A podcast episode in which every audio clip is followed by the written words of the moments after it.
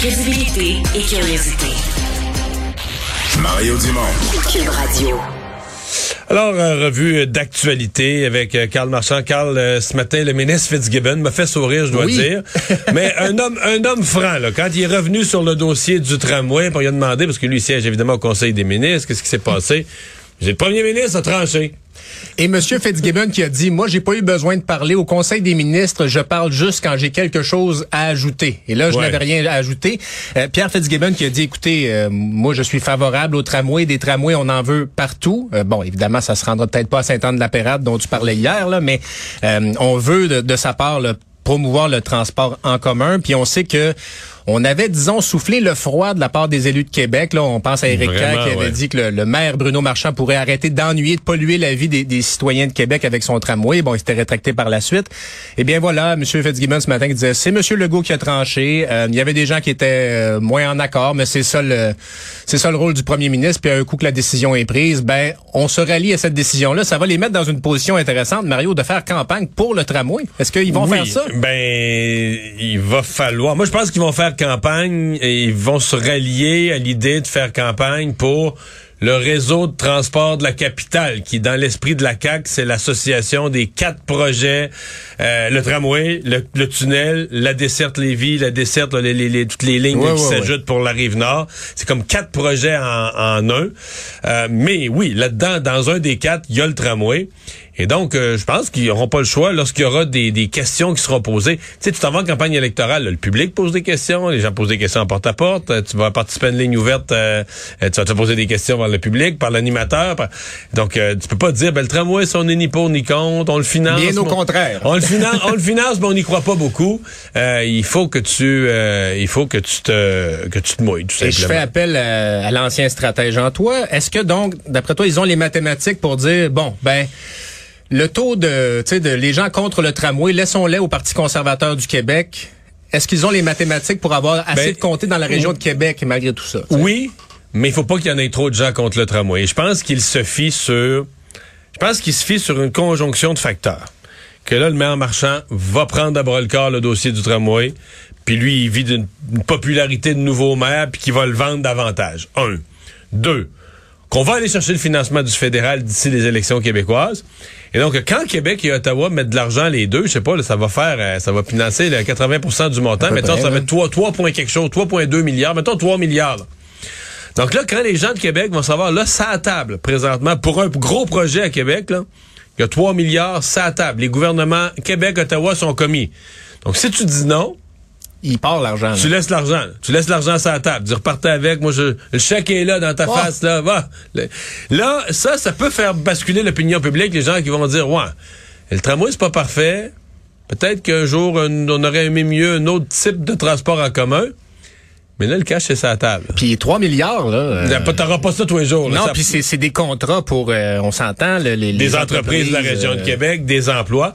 Alors, je pense que la CAQ se dit dans une dynamique où le maire est, comme on dit, all-in. Le maire est dedans, là, il vend le projet. L'argent des deux gouvernements est sur la table. Ben là, on se dit peut-être que le- les vrais opposants là, qui vont voter anti-tramway, c'est peut-être plus le 50, 55% qu'on voit dans les sondages, mais c'est peut-être juste 20, 25. C'est ça, je pense, le calcul. Et il faut dire que Bruno Marchand était un peu plus souriant que Régis Labaume pour vendre le tramway. Moi, oui, mais là, il, était- il était content hier. Il était content Oui. hier, là, Bruno Marchand. Vraiment, Oui, oui. vraiment, vraiment. Ouais. Euh, CHSLD Heron, euh, hier, on avait les, les enregistrements téléphoniques de, de- de- des- dirigeants, des propriétaires en panique qui appelaient le 811. Mais aujourd'hui, c'est l'enregistrement d'une infirmière. L'infirmière chef de l'hôpital général Lakeshore, euh, Mario, Sophie Caron, et euh, pour qui ça a vraiment pas dû être facile parce qu'elle s'est rendue sur les lieux pour faire enquête les 7 et 8 avril. En se rendant au CHSLD euh, euh, ça prend 7 à 8 minutes avant de trouver quelqu'un. À Il y a qui personne parler. à la réception, Il y a personne a à la réception. Il y a personne à la réception. C'est une version des faits aussi qui met à mal le discours des autorités, comme quoi on n'était pas au courant là, avant une semaine plus tard ou quand la, la Gazette à Runderfell a publié cet article-là. Euh, donc on fait état de personnes mal en point et le drame était euh, a dû être très difficile à vivre pour Madame Caron parce que sa mère elle-même était était Hébergée, hébergée au ouais. CHSLD là.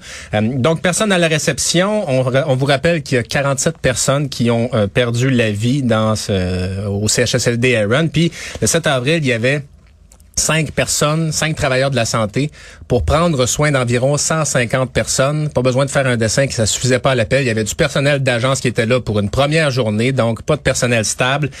Euh, ma foi, un portrait à glacer le sang. Puis bon, on les écoutait les appels au 8 1 Hier, pauvre infirmière, infirmière qui peut pas faire grand-chose pour ce monde-là.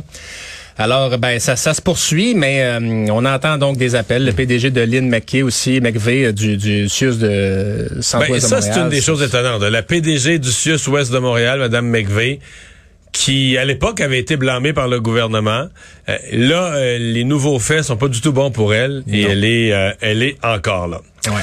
Déclaration de François Legault à propos de sa propre COVID qu'il a faite lundi alors qu'il revenait au travail.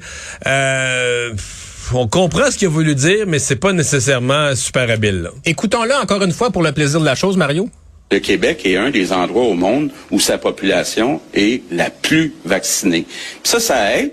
Je l'ai vécu la semaine passée. Même si on l'attrape, ça donne un rhume, à peu près.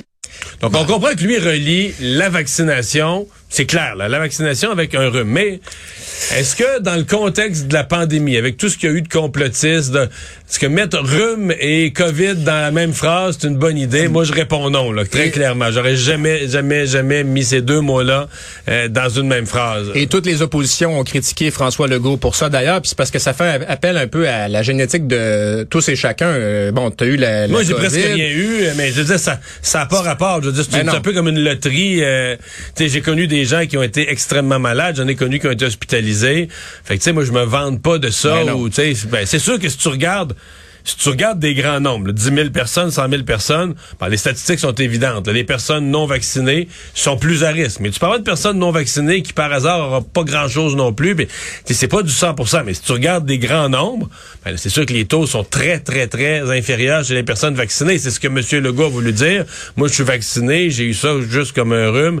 Mais, wow. là, ça, Mettre le terme rhume, c'est ça, c'était peut-être un peu malhabile. Dire, Ouais. Ce sera moins pire si vous êtes vacciné et ça variera, Ouais. mais évidemment, Puis, puis quand il parle de son cas personnel, il aurait fallu qu'il dise, moi, c'est mon cas personnel, ça veut pas dire que tu peux l'étendre à, tout le monde, là. Comme moi, par exemple, Mario, j'ai la grippe d'homme très facile. Bon. Fait que, je sais pas Toi, si tu l'as pas eu, la Je n'ai pas eu la COVID. Peut-être je l'ai eu asymptomatique, je sais Ouais, pas. Je me trouve mais- euh, un peu chanceux jusqu'à maintenant. Donc là, c'est tout ça pour dire que ça a fait la déclaration de Ben François ouais. Legault jasé à l'Assemblée nationale. Le- le- L'opposition est partie là-dessus. Eh oui. Donc, Monsef Déragi qui a dit que c'était un raccourci et qu'il ne pouvait pas comprendre pourquoi M. Legault avait dit ça. Même, même signal aussi du côté du chef parlementaire du PQ, Joël Arsenault, qui dit que, bon, ben, M. Legault a banalisé la pandémie en faisant ça. Euh, et puis, euh, du côté de Vincent Marissal à Québec solidaire, on dit c'est pas à l'auteur de l'institution du premier ministre de dire ça. Évidemment, euh, il y a des gens qui ont perdu la vie, puis comparer ça à un rhume, c'est sûr que... Puis Monsef Deradji, par exemple, lui, euh, s'est fait pogner un peu les, les, les, les doigts dans la trappe à souris en faisant une vidéo montage que j'aime pas du tout. Je déteste les vidéos montées où tu coupes des petits bouts de mots, des petits bouts de phrases, puis tu fais dire. Et donc lui a coupé tout ce qui tournait autour du vaccin, Ouais. comme si François Legault avait juste, euh, euh, comme Trump à l'époque, là, dit, euh, comme avait juste dit la C'est COVID le c'est comme un rhume, ce qui est pas le cas. Ce qu'il a dit est maladroit, mais ce n'est ce n'est pas ça. Et ça, euh, ça a été, je pense que ça, ça y a été reproché aux députés. Et je pense pas qu'il va le refaire. là. Et j'espère que les, les partis feront pas trop ça ici. Il y a une chose que les partis politiques font aussi, Québec solidaire beaucoup, Mario, c'est quand ils, ils- ils, euh, publient sur les réseaux sociaux, ils vont prendre une capture d'écran de l'article. Ils vont mettre ça en photo. Comme ça, ils vont pas prendre le risque d'envoyer des gens vers les articles des médias. Ils vont juste prendre une capture d'écran pour Du commenter du titre ou de la photo. Ah, mais tu peux pas cliquer, tu, peux, pas, aller voir le contenu de l'article pour savoir est-ce que c'est vraiment. euh, Oui, parce que, par exemple, donc Québec solidaire a été euh, merveilleux pour s'attribuer les mérites du départ de Pierre Fitzgibbon quand il était parti du Conseil des ministres, alors que c'était des enquêtes de la presse et du Journal de Montréal. Mais évidemment, ça, on, on le dit pas. Ouais, parce que plusieurs semaines avant, eux avaient demandé l'enquête. Ouais, ils, de- ils deviennent très bons avec les réseaux sociaux, mais en effet, ça donne des dérapages parfois qui sont pas le fun. Problème de sécurité avec euh, l'outil de recherche Google Chrome. Le navigateur Le Google navigateur, Chrome, ouais. euh, alors, si ce n'est pas déjà fait, va faire une mise à jour de ton navigateur Google Chrome, Mario, parce qu'il y a une menace très élevée. C'est une faille qui a été détectée et ça pourrait permettre à des, euh, des pirates informatiques de prendre euh, carrément le contrôle de ton ordinateur. Alors, c'est fréquent qu'il y ait des correctifs de sécurité qui soient effectués sur Chrome. Ça peut se régler. Généralement, ils vont faire des correctifs. Il y a une douzaine de, de correctifs en même temps. Faire ça de manière urgente, c'est plutôt inhabituel, disent les, les, spécialistes. Alors, vous vous rendez dans la section à propos du, du logiciel, vous mettez ça à jour parce qu'en effet, on a déjà assez de problèmes comme ça sans se ramasser avec une deuxième hypothèque. Les taux commencent à monter. Oui.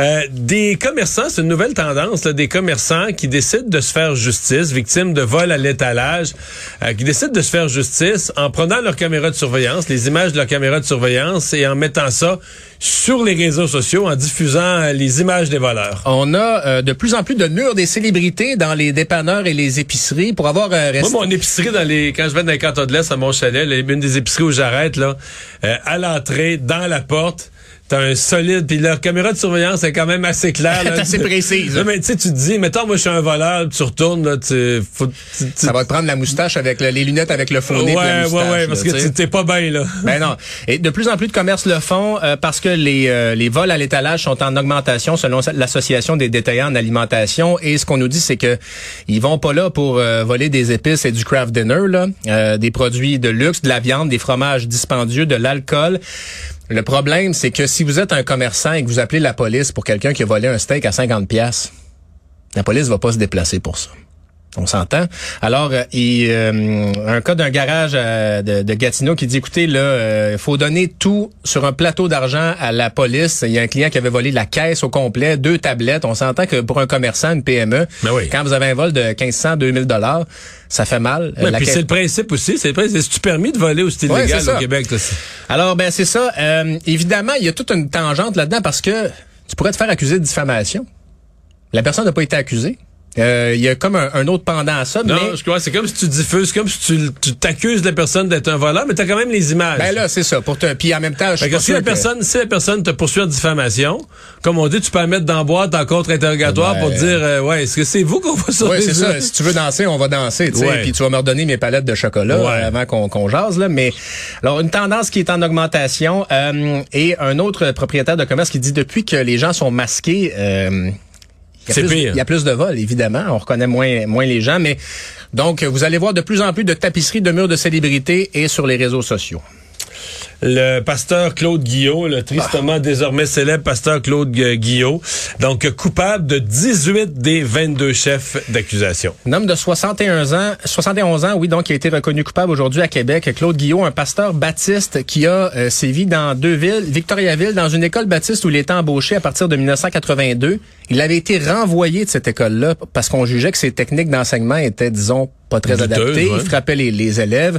Euh, les victimes, quand ça a commencé, avaient de 4 à 11 ans et pour certaines, ça s'est poursuivi pendant une douzaine d'années. On parle de sévices corporels, des coups de palette, euh, des services aussi, des sévices psychologiques.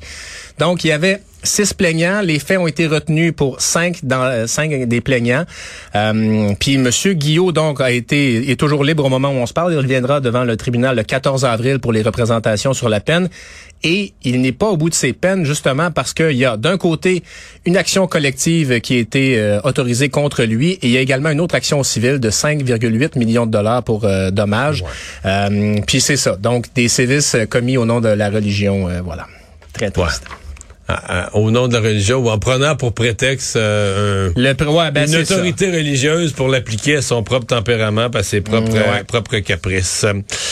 Euh, le comédien Michel Côté, c'est une des nouvelles tristes du jour. Michel Côté, donc, qui doit se retirer de la vie publique. Pour une maladie de la moelle osseuse et euh, c'est un communiqué qui a dévoilé cette nouvelle aujourd'hui. On ne veut pas divulguer plus de détails euh, sur la, santé de Michel Côté, mais qui se retire de la vie publique pour prendre le maladie de la moelle osseuse, c'est peu banal. Non, non, c'est assez lourd. On dit que ses proches sont à, son chevet et on laisse entendre que donc il va tenter de se guérir et il pourrait revenir dans l'espace public après, mais évidemment se retire pour l'instant. Euh, on comprend qu'il y aura, on, dit clairement aux médias, faites pas, appelez-nous pas pour des demandes d'entrevue, là. Donc, euh, respectez son intimité. Puis, Michel Côté, qui est un incontournable de la télé et du théâtre québécois, évidemment, Brou. Euh, ah et, un vrai bon gars, les gens qui l'ont côtoyé. Un gars d'Alma, c'est un gars d'Alma, fait que ah, ça n'a pas le choix. tu vois, on se trompe pas. Non, mais vraiment un type qui est très, très chaleureux, très gentil. donc, je pense que le, public, et tu vois, un vrai là, que le public a aimé euh, beaucoup et longtemps. Et euh, on, évidemment, dans les médias, on suit ça, mais si mon souvenir est bon, justement, sa maison avait été mise en vente dernièrement, M. Côté, à Outremont. Si mon souvenir est Ouais, bon. je pense qu'il ça- était rendu à la campagne, si je me trompe pas, depuis une couple Il y en a d'années. plusieurs qui ont fait ce- ouais, ouais, ouais, ce il était rendu à la campagne. Donc, je pense que quand il est mis en vente à Montréal, c'est parce qu'il en avait plus besoin. Ouais. Euh, ben voilà, évidemment, à lui, euh, ses proches, là, on souhaite euh, beaucoup de, de, de courage, que les choses tournent pour le mieux euh, dans les semaines à venir, qu'ils prennent soin de sa santé et on l'espère nous reviennent. Merci, Carl. Merci.